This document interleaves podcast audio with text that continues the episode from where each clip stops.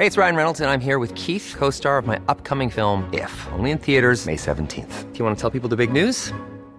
All right, I'll do it. Sign up now and you'll get unlimited for $15 a month in six months of Paramount Plus Essential Plan on us. Mintmobile.com slash switch. Upfront payment of $45 equivalent to $15 per month. Unlimited over 40 gigabytes per month. Face lower speeds. Videos at 480p. Active Mint customers by 531.24 get six months of Paramount Plus Essential Plan. Auto renews after six months. Offer ends May 31st, 2024. Separate Paramount Plus registration required. Terms and conditions apply if rated PG. Heraldo Podcast. Un lugar para tus oídos.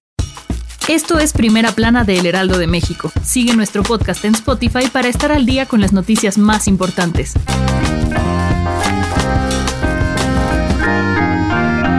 Según datos de la Secretaría de Hacienda, el actual gobierno de Andrés Manuel López Obrador ha gastado más del 80% de los fondos de emergencia heredados por la administración de Enrique Peña Nieto. El subsecretario de Hacienda dio a conocer que el gobierno tuvo que gastar estos recursos por la disminución de ingresos registrada en 2020, debido a la crisis económica derivada de la pandemia de COVID-19. Al cierre del 2018, los fondos de ingresos de emergencia eran poco más de 380 mil millones de pesos. Al cierre del primer trimestre de este año, esta cantidad se redujo a 67 mil millones, lo cual representa un gasto de más de 321 mil millones de pesos en poco más de dos años. Las autoridades dijeron que en 2021 no será necesario utilizar estos fondos de emergencia y también que se repondrá el dinero usado este mismo año.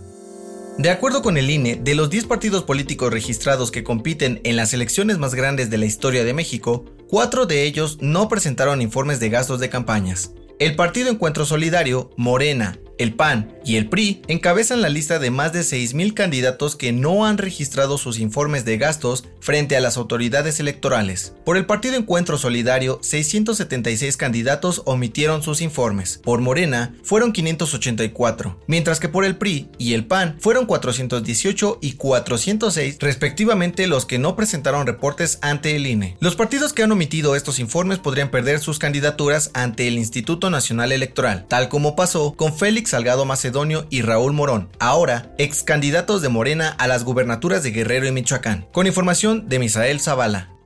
Luego de que la Fiscalía General de la República clausurara el predio donde se iba a construir un parque turístico cerca de la zona arqueológica de Teotihuacán, los especialistas de la UNESCO mostraron su preocupación por el daño hecho al sitio histórico. Las autoridades dijeron que en los últimos 15 años se ha perdido cerca del 40% de las áreas protegidas que rodean la zona arqueológica, además de que se han destruido y saqueado vestigios importantes. Los expertos pidieron al gobierno tomar medidas para impedir la construcción de más obras ilegales en la zona, para salvar el sitio declarado como Patrimonio Mundial de la Humanidad, con información de Leticia Ríos. En otras noticias, el presidente del Comité Olímpico Mexicano agradeció el apoyo del gobierno por prestar el avión presidencial a los atletas que participarán en los Juegos Olímpicos de Tokio, y dijo que por cuestiones de logística no será utilizado. Además, la ley Olimpia fue publicada este martes en el Diario Oficial de la Federación. Con este decreto, se castigará a quienes compartan o distribuyan imágenes personales sin el consentimiento de la víctima. En los deportes, el Real Madrid hizo oficial la llegada de Carlo Ancelotti, como su nuevo director técnico para las próximas tres temporadas. El entrenador italiano vivirá su segunda etapa al frente de los merengues. En su primer periodo al frente de los Galácticos, consiguió una Champions League, una Copa del Rey y un Mundial de Clubes. El dato que cambiará tu día.